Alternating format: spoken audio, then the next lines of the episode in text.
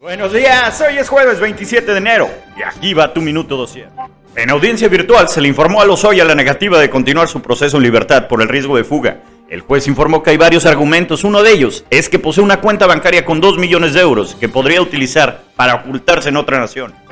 Inés Gómez Mont solicitó un amparo para evitar ir a prisión, luego de que la fiscalía obtuvo órdenes de aprehensión contra ella y su esposo, Víctor Álvarez Puga, por los delitos de delincuencia organizada y operaciones con recursos de procedencia ilícita.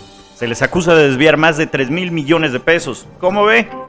La propuesta para presentar el servicio de TV de paga por medio de Claro TV, empresa de la familia Slim, recibió por ahora la negativa de 3 de 5 comisionados del Instituto Federal de Telecomunicaciones que votaron en contra del proyecto. ¿Qué diría ATT de esto? Yo soy Mario Juárez y ya estás bien informado. Esto fue Minuto Dosier. Escúchanos por Spotify y nuestro canal de YouTube. Síguenos en Instagram y TikTok como Dosier México.